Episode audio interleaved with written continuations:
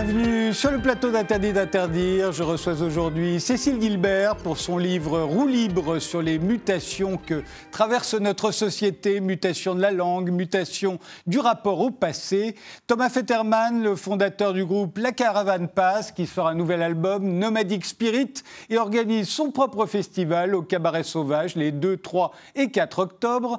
Pierre-Henri Gaumont pour La fuite du cerveau, un roman graphique inspiré du vol du cerveau d'Albert Einstein au moment de sa mort en 1955. Et enfin, Servane Darnier de Vitry pour l'exposition sur l'âge d'or de la peinture danoise au Petit Palais jusqu'au 3 janvier. Mais commençons tout de suite par notre époque. Qu'est-ce qui caractérise ce début du 21e siècle, à part les masques?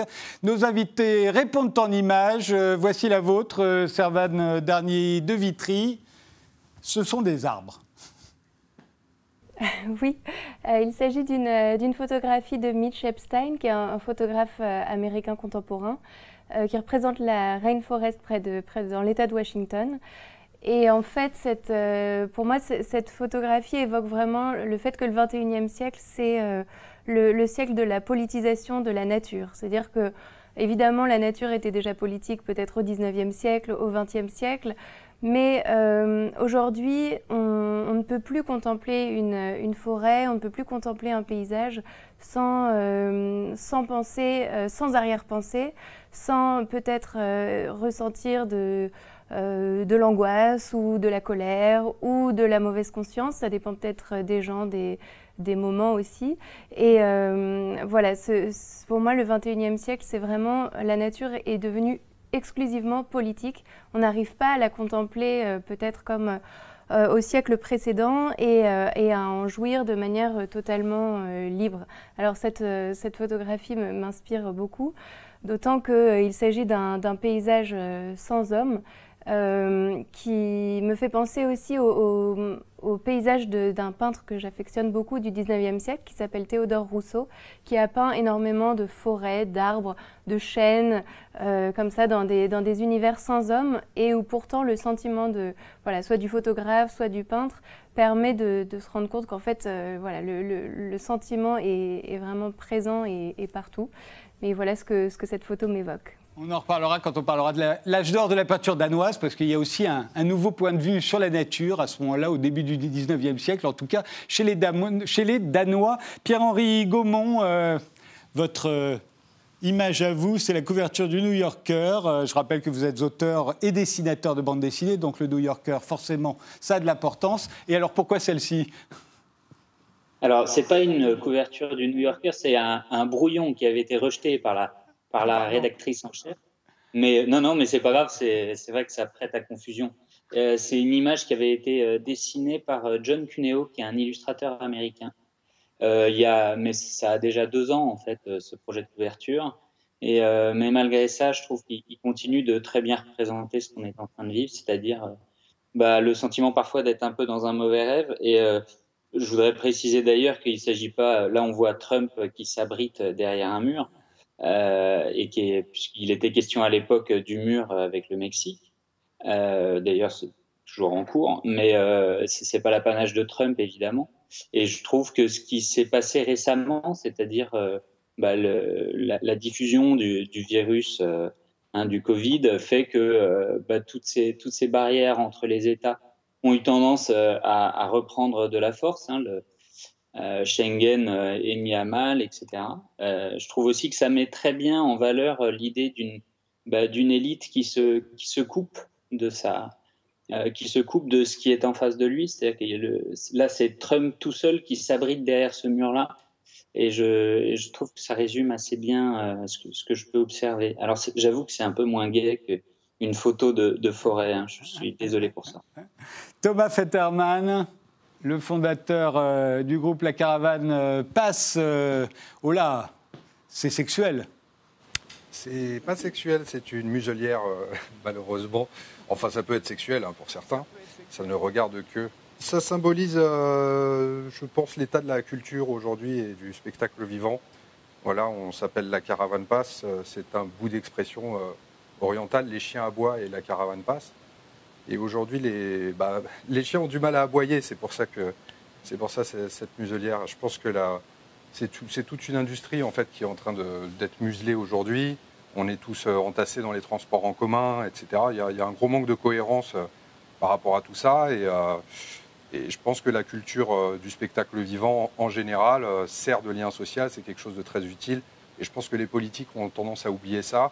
Peut-être eux-mêmes sont muselés par ailleurs, je ne sais pas exactement, mais il y a une espèce d'omerta. Ça, fait des, ça fait des mois à chaque fois qu'il y a des prises de, parole qui sont faites par les politiques, qu'on attend tous comme ça qu'ils disent quelque chose sur la, culture. Et puis rien n'est fait. Je sais que Roselyne Bachelot euh, avait essayé de, faire des choses. Elle a commencé à faire des déclarations pour essayer de, dire qu'elle allait lutter pour un retour à la normale le plus vite possible. Et puis, euh, je dirais qu'elle a été muselée comme un ministre de l'écologie. Et enfin, Cécile Gilbert, votre image à vous, c'est. J'imagine que c'est une photo de votre mari, non, Nicolas Gilbert? Alors justement pas. Euh, c'est une photo de moi. ça lui ressemble un peu. C'est la, la, Bastille. Hein. c'est la colonne de la Bastille. C'est une photo que j'ai prise moi-même euh, parce que j'habite pas loin et j'adore. Euh, j'ai toujours une passion pour ce, génie de la Bastille que je trouve d'une grâce et d'une beauté stupéfiante par tous les temps. Là, le symbole est évidemment très clair, le génie de la liberté. les, nuages s'accumulent autour de lui. Euh, c'est pas nouveau. Évidemment, il y a une accélération de, ce mouvement de, restriction des libertés publiques qu'on a bien vu à l'œuvre depuis déjà euh, le terrorisme et, qu'on voit depuis l'épidémie.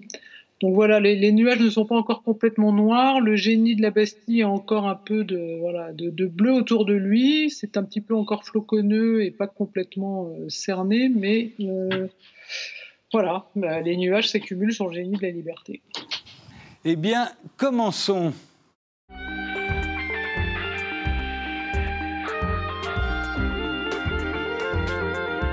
Alors Cécile Gilbert, vous publiez Roue libre chez Flammarion, une sélection de vos chroniques parues dans le quotidien La Croix, plus de nouvelles que vous avez écrites, notamment pendant le confinement. Euh, un nouveau monde se lève, euh, dites-vous. Euh, il est inculte, il est binaire, violent, hystérique et intolérant. Je suis sûr que beaucoup de gens seront d'accord avec vous, mais est-ce qu'on ne pourrait pouvait pas dire la même chose de l'ancien monde? Est-ce qu'il n'était pas lui aussi un culte binaire, violent, hystérique et intolérant? Tous ces défauts ont toujours existé, évidemment. D'abord, je ne crois pas tellement à un ancien monde, si vous voulez. Il y a, vraiment un changement de paradigme qui, s'effectue, euh, disons, depuis une vingtaine, une trentaine d'années, et euh, on voit un durcissement de certains paramètres. Euh, ça ne veut pas dire qu'avant c'était blanc et aujourd'hui c'est noir. On est passé dans une zone comme ça euh, d'assombrissement, je trouve, euh, du point de vue de la tolérance, du point de vue des qualités du débat public, des libertés dont on parlait tout à l'heure et d'un certain nombre de choses. Et voilà, ça se, durcit. évidemment, certains imaginent que ce, contexte de l'épidémie, de la pandémie, va, accoucher d'un nouveau monde et on a beaucoup entendu de tout ça. En fait, je trouve que justement, ce contexte de l'épidémie, et c'est pour ça que j'ai voulu y consacrer euh, des, chroniques inédites, en fait, euh, révèle d'une façon euh, extraordinaire, avec une grande équité, des choses qui étaient déjà à l'œuvre sur le contrôle social, sur la virtualité, sur nos, modes d'être et nos, façons d'être voilà, aussi appareillés à des, appareils, à, des, une technologie. Donc voilà, il révèle plus qu'il ne, crée quelque chose de nouveau. Vous, vous, soulignez, vous soulignez que nous sommes en, pleine mutation anthropologique. L'humanité entretient désormais, dites-vous, un, nouveau rapport avec le langage, avec l'histoire, avec la, mémoire et l'art. Alors commençons par le langage. C'est vrai qu'il y a une mutation de la langue.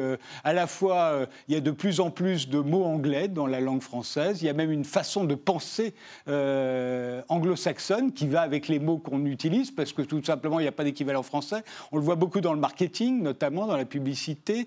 Euh, mais il y en a une aussi dont on a beaucoup plus parlé, c'est qu'il y a une mutation de la langue. On veut genrer la langue euh, aujourd'hui. Euh, alors à la fois avec l'écriture inclusive, mais aussi par toutes sortes de manières de faire apparaître les femmes là où elles étaient invisibles. On a tendance tous à dire aujourd'hui celles et ceux au lieu de dire ceux. ça vous gêne pas ça?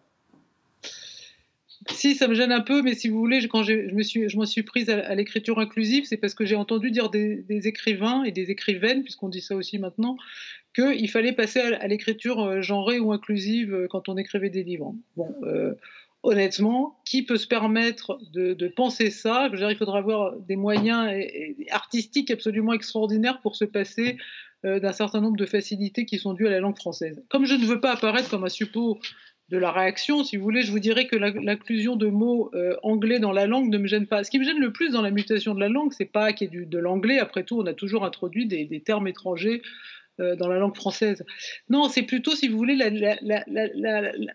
le côté invertébré de cette langue, le, fait que, la langue française avait été toujours depuis, euh, pas seulement la République, hein, depuis, l'Ancien Régime, est une langue qui a, une vocation esthétique, qui a une, qui a une certaine logique, qui a eu des règles de grammaire qui ont été édictées, certes par des hommes et des académiciens, mais pour lui donner à la fois une clarté, euh, une, logique, euh, des qualités rhétoriques qui sont complètement, je veux dire, aplaties, écrasées aujourd'hui. Ça ne tient pas seulement évidemment à l'anglais, ça tient à la, syntaxe, au lexique. Quand vous imaginez que, le président Macron, qui utilise un certain nombre de mots plutôt recherchés, qui est capable de les utiliser à l'oral, les journalistes lui tombent dessus en disant que c'est des mots qu'on comprend pas comme fainéant ou logoré, si vous voulez. Il y a vraiment un effondrement du niveau. Euh, je suis pas dupe de, de, certaines ruses du président Macron qui par ailleurs emploie un jargon technocratique tout à fait ancien monde euh, pour désigner des choses déplaisantes. Mais il y, a, même s'il a relevé, par exemple, lui, le, verbe présidentiel, en même temps, il y a, ce, langage technocratique.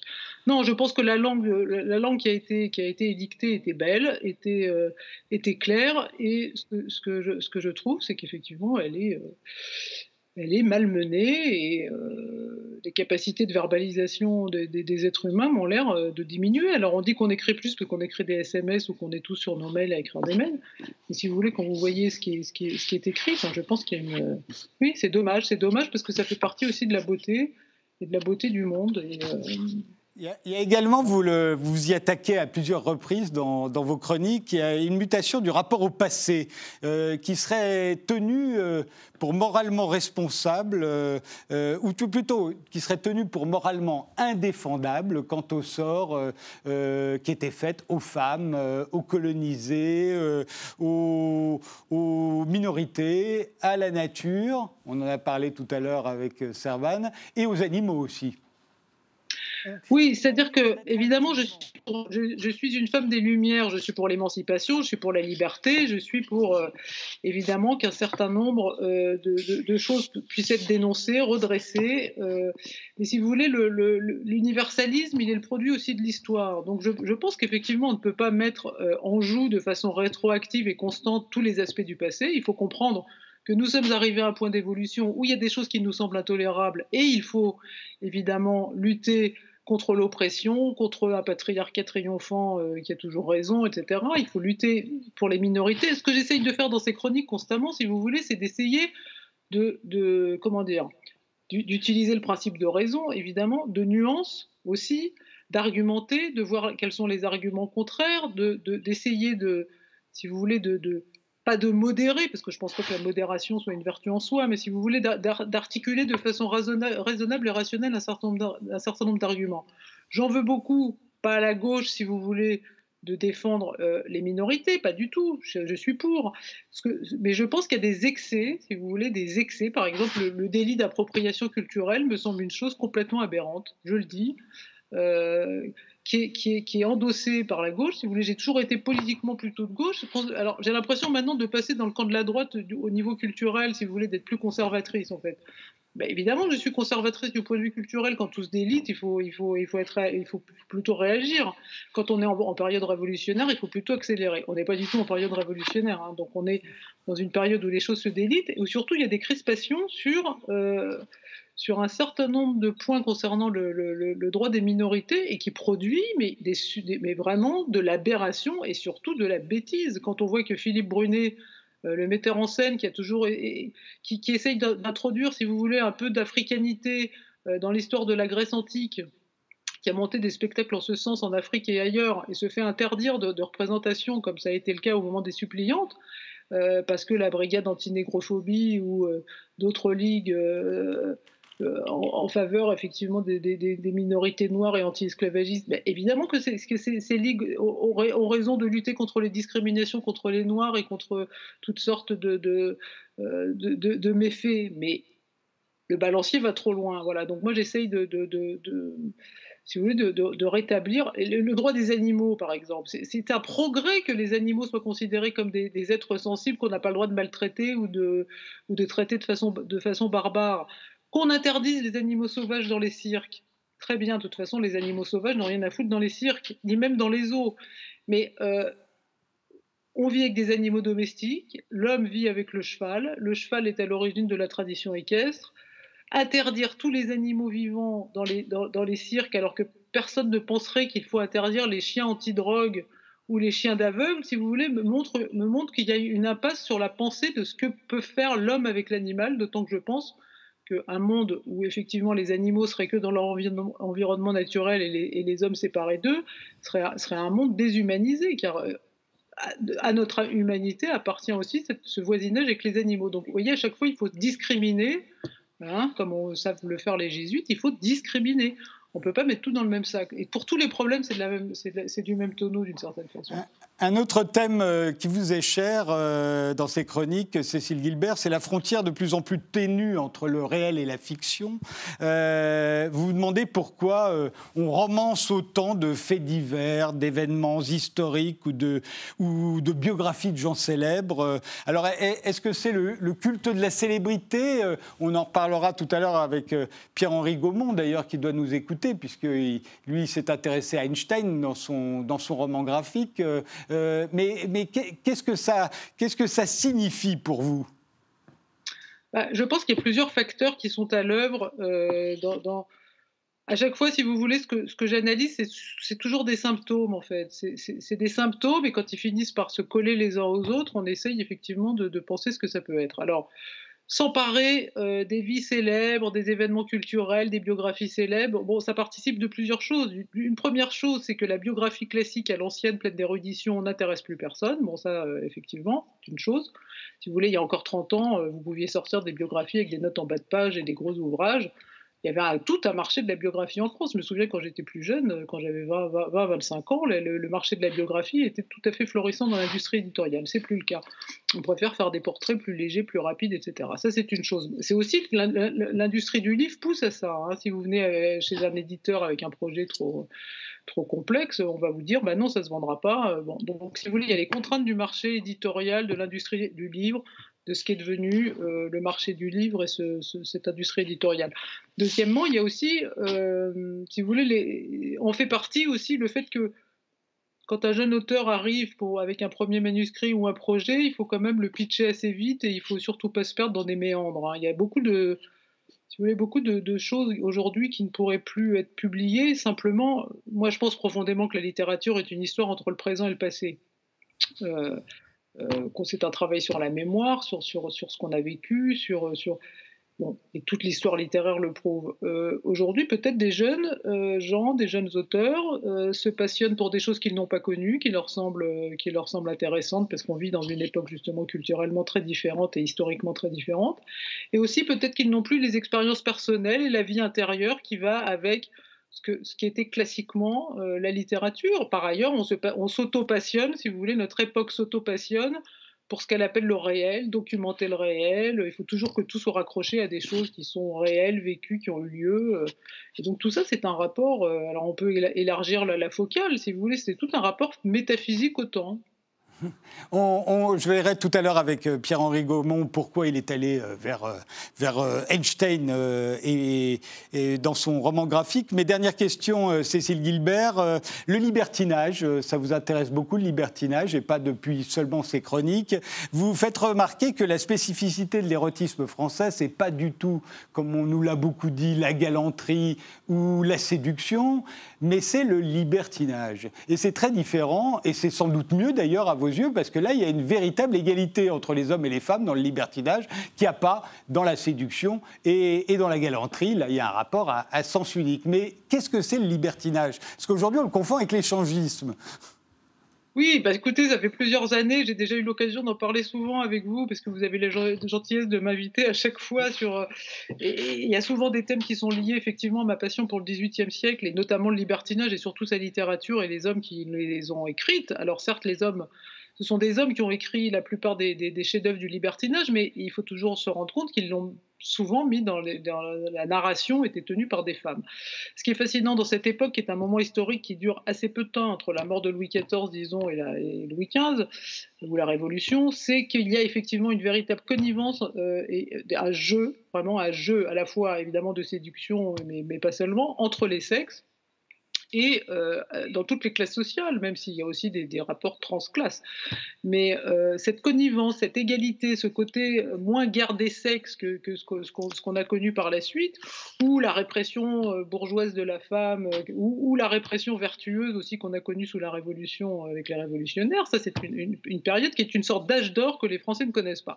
Et aujourd'hui, si vous voulez, dans les suites de MeToo, et Dieu sait si MeToo a été libérateur et était nécessaire, mais quand j'entends des féministes américaines nous faire la leçon en nous disant que la galanterie, c'est un alibi, si vous voulez, de la domination masculine et que le verrou de Fragonard, c'est une scène de viol, Là, les bras m'en tombent et je me dis, non seulement on ne peut pas se laisser donner des leçons par les féministes américaines, mais c'est encore, un excès de radicalité. Qui vous dit que le libertinage est une, forme de viol? Qui vous dit que ce type pousse un verrou pour aller violer cette fille? Qui vous dit qu'il ne se protège pas d'un mari alors qu'il est l'amant de cette femme? Bon, vous voyez, les interprétations peuvent être multiples.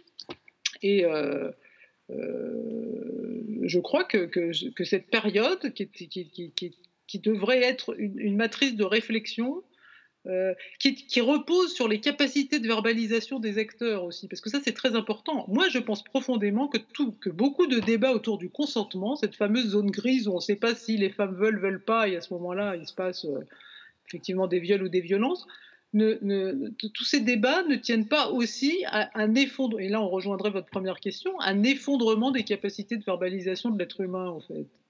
Euh, hein, quand on est aphasique ou quand on balbutie, quand on ne sait pas articuler un discours, toute la littérature libertine, si vous voulez, se, joue d'un hiatus ou d'un oui, d'un véritable jeu entre les apparences, le discours, l'attitude du corps et la façon dont, ce corps corpore, si je peux dire, dans, dans la langue.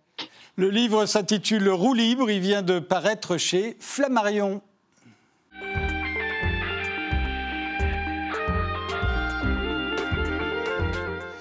Thomas Fetterman, vous, vous êtes le fondateur du groupe La Caravane Passe, euh, euh, qui sort un nouvel album, euh, Nomade Spirit, et qui sera en concert les 2, 3 et 4 octobre au Cabaret Sauvage.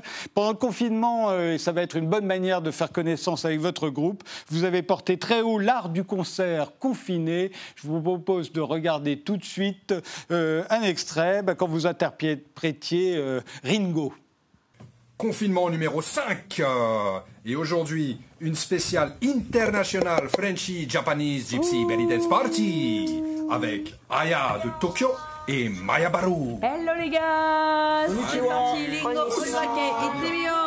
3 hey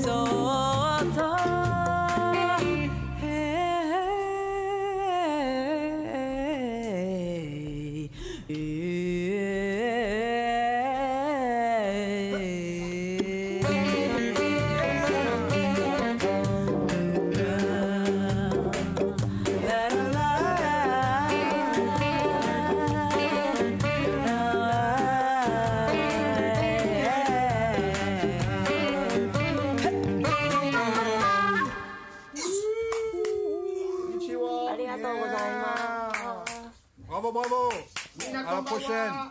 Kombawa. Mina Mina Kombawa.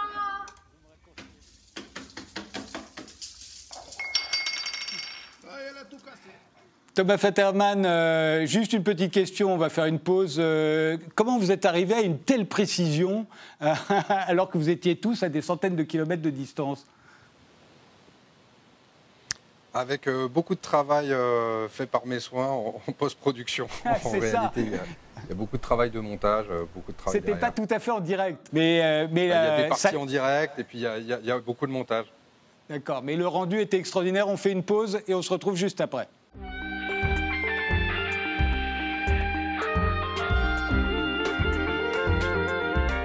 Thomas Fetterman, euh, vous êtes donc euh, depuis 20 ans maintenant, hein, à peu près, euh, le leader du groupe La Caravane Passe. Depuis 20 ans, vous tournez dans le monde entier, ou peut-être pas depuis 20 ans, mais, quasiment. vous devez vous sentir un peu cloué au sol ces derniers temps. Surtout que La Caravane Passe, c'est un, groupe qui joue de la world music. Vous êtes un peu des, des gitans, des gitans, donc des nomades. Et c'est le sens du titre de votre nouvel album. Des, des intergitants du spectacle, même, euh, on peut le dire. Euh, ça fait effectivement euh, 20 ans qu'on tourne. On a, on a beaucoup, beaucoup euh, travaillé sur scène sur toute cette durée-là. Pour donner une idée un petit peu aux gens, on, a un, deux, parfois trois concerts par semaine et on prend à peu près 10 fois 10 jours de, de vacances dans l'année. Donc on est vraiment tout le temps sur les routes. Autant dire que ça fait 20 ans que j'ai pas dormi euh, 20 jours de suite dans le même lit. Euh, jusqu'à cette situation du, du confinement. Oui, ça a dû vous faire euh, Euh, assez drôle. Et, et on va regarder tout de suite un, un clip de- de- d'un des morceaux de, de cet album. Ça s'intitule Je bivouac. Euh, bah, en ce moment, vous bivouaquez. Euh, voilà voilà le- l'extrait du clip.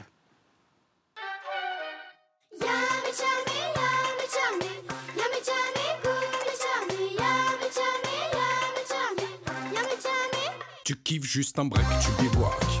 Tu piques pas de la tête, tu bivouacs. Tu squattes pas la semaine, tu bivouacs. Tu tapes pas l'incruste, tu bivouacs. Tu kiffes juste un break, tu bivouacs. Tu piques pas de la tête, tu bivouacs. Tu kiffes juste un break, tu bivouacs. Tu kiffes juste un break, ya, ya, ya. Je passe la nuit sur la route en trek. J'étèche mon duvet sur les fils barbelés. Je m'y mis sans douce dé, sans réveiller le douanier. Je plante pas ma tente dans l'attente de me faire remarquer. À même le sol, sans paillasson, sans welcome. À la belle étoile, sous sky, sans quatre étoiles. Je bois sur terre, sur bitume, dans les parterres. Je passe en scred jusqu'à Babelwed. Tu bivouac. Tu bivouac. Tu kiffes juste un break, tu bivouac. Tu piques pas de la tête, tu bivouac. Tu squattes pas la semaine, tu bivouacs.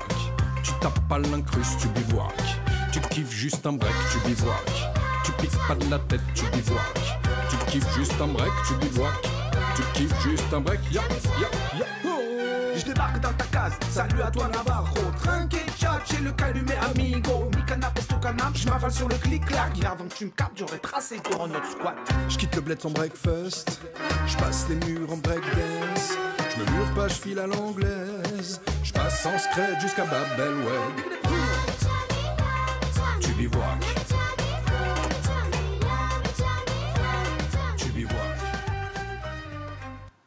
Alors, euh, Thomas, euh, euh, c'est un, un cri d'amour envers les migrants. Euh, en ce moment, on ne peut pas dire qu'ils aient beaucoup la cote, euh, ni en France, ni en Europe d'ailleurs, qui vient de, se refermer euh, encore une fois.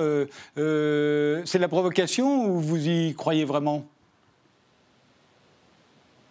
Non, non, on, y croit vraiment. Enfin, c'est un cri d'amour envers les migrants. En effet, quand on a commencé la caravane passe il y a 20 ans, l'un des premiers contrats qu'on a eu, c'était pour les foyers SDF Emmaüs, qui étaient remplis de ce qu'on appelait des sans-papiers à l'époque, ce qu'on pourrait appeler aujourd'hui des, migrants. Euh, et nous, on était chargés de, leur remonter le moral. Donc, on a commencé euh, très tôt, en fait, euh, à être sensible à ça. Euh, je le dis souvent qu'en France, on est, tous le résultat d'une migration plus ou moins proche. Et voilà, donc après, le, point de vue, le point de, vue de, la, caravane passe, c'est toujours le, le point de vue du voyageur. Donc on n'aime pas trop être larmoyant non plus, on aime bien avoir un petit peu de recul sur les choses, pas prendre les choses au premier degré. Donc effectivement, c'est traité, euh, c'est traité avec humour, mais euh, quoi de mieux que l'humour pour dénoncer des choses graves? Et ce côté euh, gitan euh, du groupe, ce côté balkanique aussi, euh, vous l'avez attrapé où Euh, Vous avez grandi à, à Ménilmontant, à ma connaissance. Remarquez, c'est très très mélangé, hein, Ménilmontant. Oui, c'est ça. Bah, je dis souvent en fait qu'on fait de la, on fait de la, de la musique du monde, on fait de la, on fait de la chanson française. En réalité, la, la- la France est un pays euh, multiculturel. Euh, Ménilmontant où j'ai grandi en particulier. Bon, mes, grands-parents étaient, euh, étaient eux-mêmes originaires de Pologne, de Roumanie. Voilà, Hughes avec qui j'ai monté le groupe au départ, lui est catalan de, Perpignan. Bon, comme je dis, on, a tous ce, ce grand écart culturel et qu'on aime bien mettre en avant dans le groupe, en effet. On va regarder euh, un extrait de Nomad euh, Spirit, euh, autre euh, morceau euh, figurant sur cet album euh, dont vous avez fait un clip. Papa Gypsy goes to Africa, from Budapest to Essaouira, back from USSR to Lampedusa, crossing Babylon to Antalya, Europa, persona non grata, America, persona non grata, Zyganski, welcome to Africa, enter through the exit, nomadic. Spirit.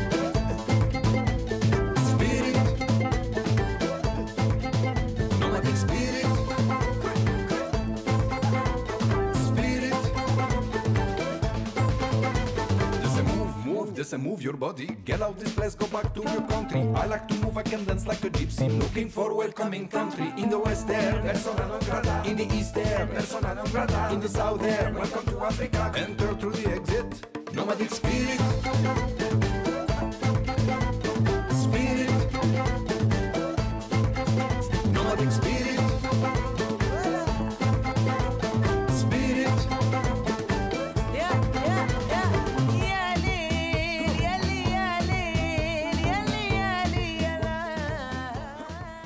Thomas Fetterman, c'est en voyant vos dates de l'automne euh, être annulées les unes après les autres que vous avez euh, décidé d'organiser votre propre festival euh, les 2, 3 et 4 octobre au, Cabaret Sauvage. Je précise que le Cabaret Sauvage, c'est un peu votre caravansérail hein, depuis assez longtemps. Euh, c'est là que vous revenez régulièrement avec, à titre personnel ou avec, votre groupe. Ça va ressembler à quoi un festival par temps de Covid? Bah, en, fait, on, on l'a on a déjà expérimenté cet été, c'est-à-dire que suite au. Nous, il faut, recadrer. On rentre du Maroc où on a tourné ce clip euh, qu'on vient de voir euh, justement. Euh, Huit heures après, le Maroc ferme ses frontières. On est à ce moment-là euh, euh, début mars. Et puis euh, trois jours après, on est confiné euh, à Paris et on est bloqué comme jamais on l'a été. Donc on a fait ces vidéos qu'on a vues euh, a vues tout à l'heure euh, pour se rendre actif, pour, euh, pour se rendre utile pour la société, pour se rendre utile pour notre public. On a invité un maximum de monde, comme on l'a vu.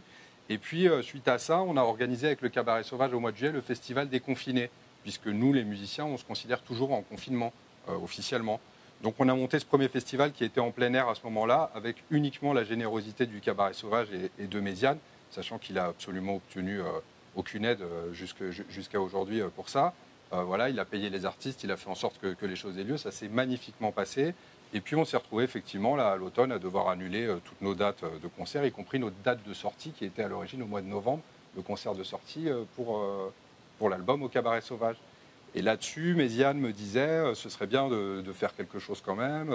J'aimerais bien qu'il se passe des choses au cabaret. Moi, j'avais envie qu'il se passe quelque chose. Donc voilà, je lui ai, dit- je lui ai proposé qu'on transforme finalement cette date unique en un mini-festival sur trois jours, en jauge réduite, à l'intérieur.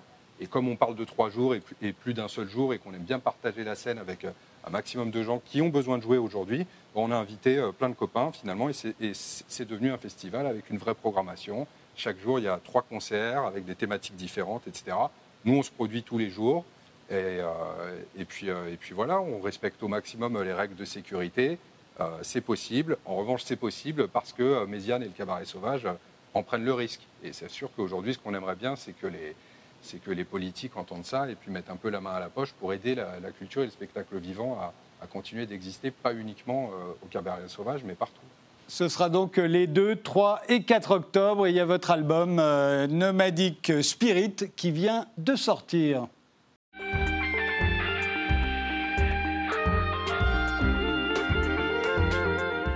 Pierre-Henri Gaumont, vous êtes donc auteur et dessinateur de bande dessinée. Vous publiez La fuite du cerveau. C'est un roman graphique inspiré par le vol du cerveau d'Albert Einstein, juste après sa mort à l'âge de 75 ou 76 ans, je me souviens plus, en 1955. C'était à Princeton. Et le cerveau a été volé par le médecin chargé de son autopsie. C'est vraiment arrivé, hein, le point de départ de ce roman graphique. Absolument, c'est le, cerveau avait été dérobé par euh, un, donc ce médecin qui été euh, anatomopathologiste et qui s'appelait Thomas Harvey. Et il a gardé ce cerveau pendant près de 40 ans à ses côtés, prétendument pour le faire étudier, et euh, à peu près aucune étude n'a été euh, réalisée. Il y en a une, petite, mais, mais qui a été beaucoup remise en question hein, pour des questions de- d'échantillons comparatifs euh, qui, qui étaient insuffisants. Mais euh, donc voilà, il y avait pendant 40 ans, il a gardé ce cerveau euh, et on ne sait strictement rien de ce qu'il en a fait, Euh, si ce n'est que euh, il aurait été dans une euh, dans un bocal à mayonnaise, euh, le- lequel était dans une caisse à cidre derrière son derrière son frigo. Et, euh, et c'est un homme qui a à peu près tout perdu en fait le, le jour où il a fait ça. C'est-à-dire qu'il il a perdu sa famille, il a perdu son, son emploi euh, à l'hôpital de Princeton, il est parti dans le Kansas. Et donc c'est une trajectoire euh, un peu tragique. Et, et c'est vrai que ça m'a intrigué dès que j'ai entendu, ce, j'ai entendu cette anecdote au cours d'une émission sur France Culture. Pierre-Henri Gaumont, euh, on se posait la question tout à l'heure avec Cécile Gilbert euh, sur la frontière de plus en plus ténue entre le réel et la fiction et sur le fait que le- de plus en plus d'auteurs euh, euh, au cinéma, en littérature, en bande dessinée s'inspirent de faits divers, de personnalités célèbres. Alors vous en avez fait complètement autre chose. hein. L'histoire que vous racontez n'a rien à voir avec ce qu'a vécu ce médecin, mais euh, pourquoi on va puiser dans le réel? Parce que on, pourquoi? Mais on puise toujours dans le réel, quoi qu'il arrive, que ce soit le, réel qu'on a vécu. Et d'ailleurs, je vois, je pense qu'il y a une grande porosité hein, entre euh, le réel qu'on a soi-même vécu et, et l'anecdote euh, là, en l'occurrence, dont je parle. C'est-à-dire que finalement, euh, la trajectoire euh, qui va se passer euh, euh, entre le cerveau et ce médecin, je, la décale pour la, ramener à ce qui est, euh, personnel. hein. Mais disons que le- le point de départ et le point d'accroche, c'est qu'en me, focalisant, enfin en me documentant pardon, sur, cette, euh, sur cette anecdote, je me rendais compte que euh, le, le- réel était vraiment fuyant. C'est-à-dire que dès que quelqu'un en parlait, il y allait de, de sa petite anecdote personnelle qui n'était jamais vérifiée dans les faits. Et, euh, et en réalité, tout le monde fantasmait beaucoup. Et je parle même de, de chercheurs, hein, de, neurologues qui parlent de cette anecdote au détour d'une conversation et qui vont raconter des faits qui n'existent pas. Et, euh, et et je me rendais euh, compte qu'en fait, un- voilà, il y avait quelque chose, de, ça actionnait hein, le, le fantasme, cette, euh, Il faut, cette chose-là. il faut rappeler pour, pour ceux qui nous, qui nous regardent, Pierre-Henri Gaumont, c'est qu'Einstein, d'abord, se doutait de ce qui allait arriver.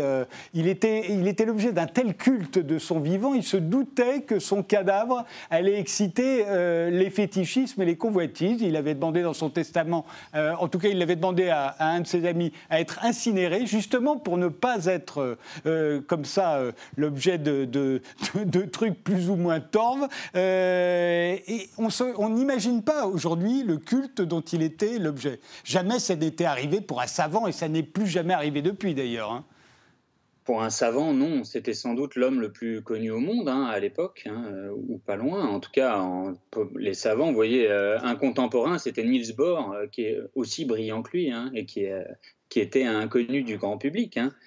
Euh, donc, euh, qui, lui s'intéressait à la physique quantique et qui était en débat avec Einstein. Et lui euh, n'a pas fait l'objet de ce culte-là. Et c'est vrai qu'il s'en méfiait énormément, mais mais parce qu'il se méfiait de, tout ce qui, enfin tout ce qui avait trait à l'ego. Il, en parle beaucoup, hein, de la, question de se libérer de, cette, de ce besoin de briller, de ce besoin d'être au centre. Euh, et donc, il avait effectivement, enfin, il avait demandé à un de ses amis euh, d'être incinéré et que ses cendres soient dispersées dans un lieu inconnu. Ce- cet ami est devenu son exécuteur testamentaire. Et euh, il faut bien dire ce qui est, il a, il a trahi la volonté d'Einstein, de la même façon que le, le fils d'Einstein avait euh, a trahi sa volonté. Alors, ce qui me paraît être absolument révoltant. hein, mais, c'est- mais disons que je ne traite pas du tout de ça dans le livre. Non, parce que vous, le, vous traitez uniquement de donner de- mon opinion sur la chose.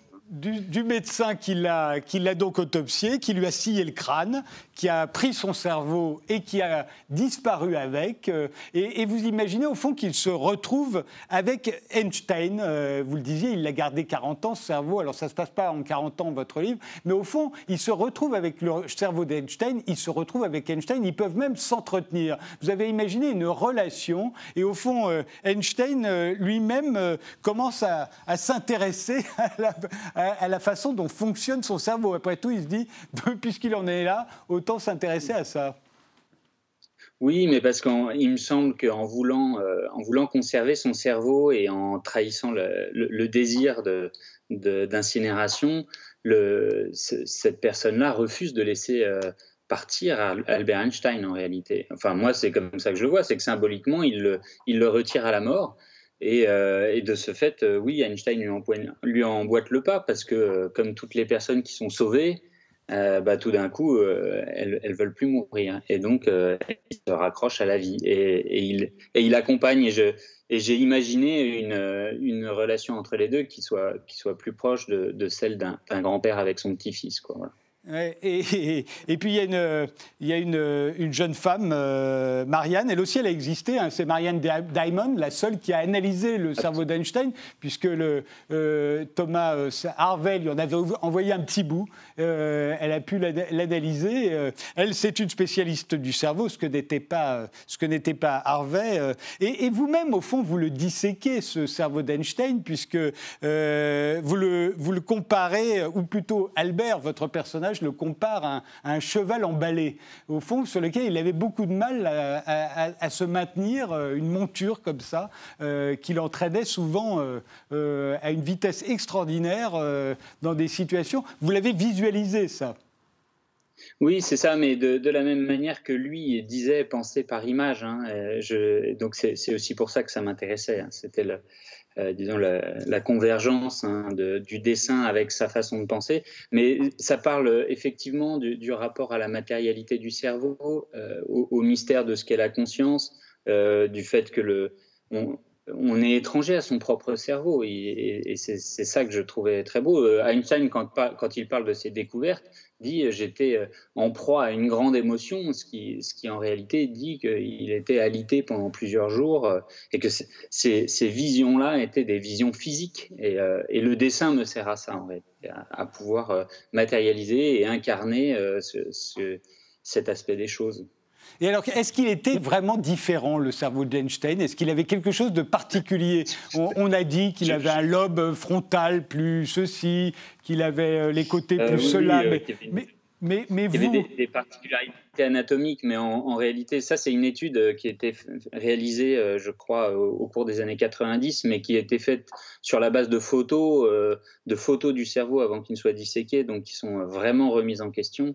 Euh, non, moi, j'en sais absolument rien. Ce qui, était intéressant pour moi, c'était de me plonger dans l'histoire de la neurologie et de montrer, euh, enfin, de, m'intéresser aux différentes euh, façons qu'on a eu de voir euh, le, cerveau. Le, siège de la pensée, avant le XVIIe siècle, n'est pas considéré comme étant le cerveau, c'est plutôt le cœur. Toute cette trajectoire-là m'intéresse et, a, fourni une matière fictionnelle pour moi. Ça s'intitule La fuite du cerveau. C'est signé Pierre-Henri Gaumont et ça vient de paraître chez Targot.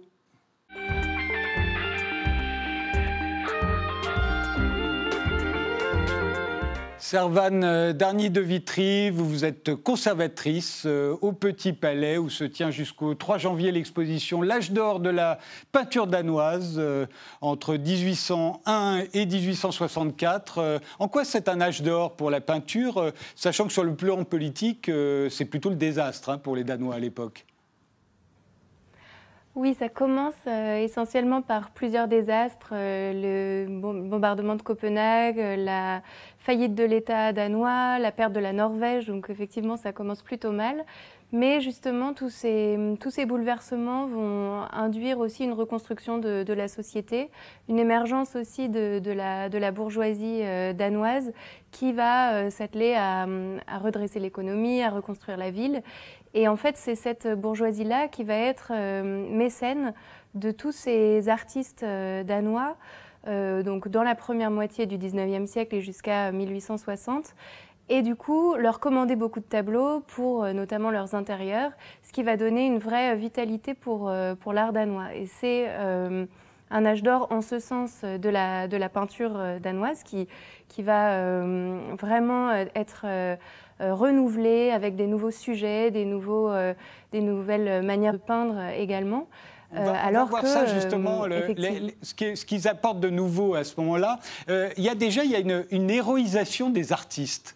On va voir un certain nombre de tableaux euh, qui sont euh, réalisés d'ailleurs souvent à l'Académie royale, qui était un peu le centre de.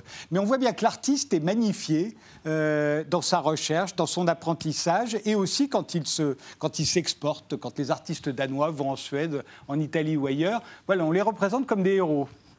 Oui, en fait, ils se représentent eux-mêmes comme des héros, aussi justement parce qu'ils gagnent en autonomie justement par rapport à cette Académie royale des beaux-arts qui existe depuis euh, un certain temps, depuis, enfin, qui était déjà au XVIIIe siècle euh, euh, la base de l'enseignement des artistes, mais justement ils s'en, émancipent de plus en plus, même s'ils ils y font leur formation. Et euh, ils se représentent beaucoup, on le voit vraiment dans l'exposition, euh, les uns les autres, donc vraiment entre camarades, dans leurs ateliers, avec euh, le peintre d'histoire qui va être représenté euh, avec tout son attirail euh, qui lui permet de, de devenir un bon peintre d'histoire, donc un uniforme de soldat, un tambour, un crâne de cheval pour essayer de, de bien dessiner les chevaux. Et puis voilà, ils se représentent les uns les autres, souvent aussi dans une forme d'autopromotion pour montrer que euh, l'artiste gagne, euh, enfin peut gagner vraiment un statut dans la, dans la société danoise. Il y a un nouveau regard sur l'intimité. C'est vrai que l'intimité, c'est une, une, invention du 19e siècle. Ça va avec la bourgeoisie d'ailleurs. C'est le moment où on commence à avoir une chambre euh, pour soi ou pour ses enfants. C'est le moment où on commence à, avoir une salle de bain aussi. L'intimité, ça, ça va être un thème récurrent et de la peinture danoise et de votre exposition.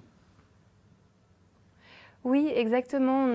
En fait, les, effectivement, ces commanditaires euh, bourgeois euh, insistent beaucoup sur euh, leur famille, commandent aussi des portraits de leurs enfants, de eux avec leurs enfants. Et euh, on voit que les enfants sont autorisés, par exemple, à entrer dans, dans l'atelier euh, du père, à entrer dans le bureau de travail. Euh, mais souvent, on a une porte euh, au fond du tableau ouverte vers la chambre à coucher. Effectivement, on voit un bout de lit qui évoque cette intimité. Euh, c'est aussi une manière de, mettre en valeur euh, ce qui étaient les, fondements de- des, valeurs de l'époque et les fondements de la société, c'est-à-dire euh, une, société fondée sur la famille et sur des enfants qui sont les futurs citoyens danois. Donc cette, intimité, elle est aussi voilà, pensée pour euh, montrer qu'on a une famille prospère avec beaucoup d'enfants. Donc on va, on va mettre dans son intérieur des portraits de famille. Souvent les grands portraits de famille, on va les accrocher au-dessus de son canapé euh, pour que euh, voilà, les invités voient euh, euh, la, stabilité de, la famille qu'on représente et au-delà, en fait, la stabilité qu'on représente pour, euh, pour la société. Et on a aussi beaucoup de portraits dessinés dans l'exposition qui montrent aussi euh, que les peintres s'intéressent à l'intimité au sens l'intériorité euh, des êtres. Donc on va on a beaucoup de, portraits qui sont très, euh, très fins, très délicats, avec des, des regards assez euh, impressionnants. Et effectivement, c'est euh, un, un intérêt pour la psychologie, pour l'intériorité, qu'on retrouve beaucoup dans les, dans les portraits d'enfants. Les enfants, ils ont, ils ont, on est vraiment après euh, Jean-Jacques Rousseau, donc on sait que euh, l'enfance a acquis à la fin du XVIIIe siècle une, importance euh, toute particulière. On les regarde très différemment au XIXe siècle euh, dans toute l'Europe qu'au XVIIIe siècle, et on, on s'intéresse à, à leur individualité. Alors re- revenons à, à ce regard sur la nature qui est porté par les, peintres danois euh, en- en- au, au 19e siècle. Euh, En quoi ils changent, euh, d'après vous? Pourquoi est-ce que tout à coup, ils regardent la nature différemment? Alors là, c'est encore un peu l'intimité, c'est le début de la nature, mais, mais commencent à, on a l'impression qu'ils ils commencent à sortir à l'extérieur pour peindre dehors, en fait. Oui, alors il effectivement, il y a plusieurs aspects de ce nouveau rapport à la nature. Euh, dans l'exposition, on en voit vraiment plusieurs. D'abord, c'est effectivement le- le- l'attrait de ces peintres danois qui, vivent donc plutôt au nord de l'Europe, qui vont vers l'Italie pour, euh, trouver la lumière du sud et qui ont un regard vraiment très euh, intéressé sur la lumière, les effets d'ombre et de lumière euh, qu'on retrouve dans, la quasi-totalité des tableaux, Euh, que ce soit donc euh, Eckersberg, disons le, maître de la peinture danoise, qui en Italie fait des, esquisses très très lumineuses avec des contre-jours intéressants. Enfin, il y a toujours une attention très particulière à la lumière parce que il va donc il prépare ses, ses tableaux dans l'atelier, mais ensuite il revient avec ses petits tableaux sur le motif, donc en plein air, pour euh, vraiment peindre la lumière telle qu'elle est à un moment précis. Ce qui fait des, des- tableaux vraiment très vivants. Il va ensuite les rapporter à Copenhague. Tous ses élèves, qui va être nommé professeur à l'académie, donc ces élèves vont pouvoir voir ces esquisses euh, assez inédites qu'il a réalisées euh, à Rome. Et en fait, ils vont s'en inspirer pour euh, peindre, pour aller peindre en plein air sur le motif cette lumière. Mais le nouveau rapport à la, à la nature, il est aussi, il est aussi enclenché par un rapport très fort avec le développement des sciences. euh, à Copenhague à l'époque, donc que ce soit le développement de la météorologie, de la, géologie, de la botanique, euh, en fait, il y a un rapport très fort aux nouvelles sciences qui induit et qui euh, bouleverse en fait le regard des artistes sur la nature. Ils vont s'intéresser euh, notamment à des, plantes de très près. On a des tableaux qui sont vraiment euh, des, gros plans sur une pousse d'oseille, sur euh, du liseron, euh, voilà, une attention très très forte à la nature dans son détail, et en même temps euh, des grands paysages spectaculaires de falaises avec où on voit toutes les, les couches géologiques et les strates voilà, géologiques et le passage euh, du temps. Donc on, voit vraiment que les artistes euh, commencent à s'intéresser aux sciences et d'ailleurs ils fréquentent les scientifiques, ils fréquentent euh, le botaniste Chou, ils fréquentent Ørsted, ils vont, écouter les conférences euh, euh, des scientifiques à Copenhague et ils s'inspirent vraiment de, ces bouleversements-là dans leur peinture. Et alors ça donne quelque chose, donc c'est un peu la, troisième chose de ce nouveau rapport à la peinture, ça donne euh, beaucoup de tableaux qui sont très étonnants par euh, le regard qui est porté sur la nature et qui, ont, qui sont... euh, qui, qui sont en fait comme un regard photographique, alors même que la photographie est à peine inventée. Certains tableaux datent d'avant la photographie et pourtant on a l'impression d'avoir une, une photographie sous les yeux, avec euh, en particulier des cadrages très étonnants. C'est-à-dire que les peintres danois, euh, quand ils euh, vont euh, peindre dans la nature, ils emportent avec eux un petit cadre en bois que leur avait confectionné Eckersberg, donc leur maître, pour cadrer ce qu'ils voulaient peindre. Et alors tout ce qui était dans le, cadre, on le peint. C'est-à-dire qu'on a des tableaux qui représentent des nuages avec au premier plan un arbre coupé, on n'a que la cime de l'arbre, et on a vraiment l'impression d'une photographie prise sur le vif qui, voilà, qui, induit vraiment un nouveau regard très intéressant sur, euh, sur ces paysages. Eh bien, cette euh, exposition se tient jusqu'au 3 janvier au, Petit Palais, l'âge d'or de la peinture danoise. Je vous remercie euh, euh, d'avoir participé à cette émission. Je vous remercie tous les quatre d'ailleurs, puisque vous êtes euh, toujours là. Euh, merci de nous avoir suivis et rendez-vous au prochain numéro.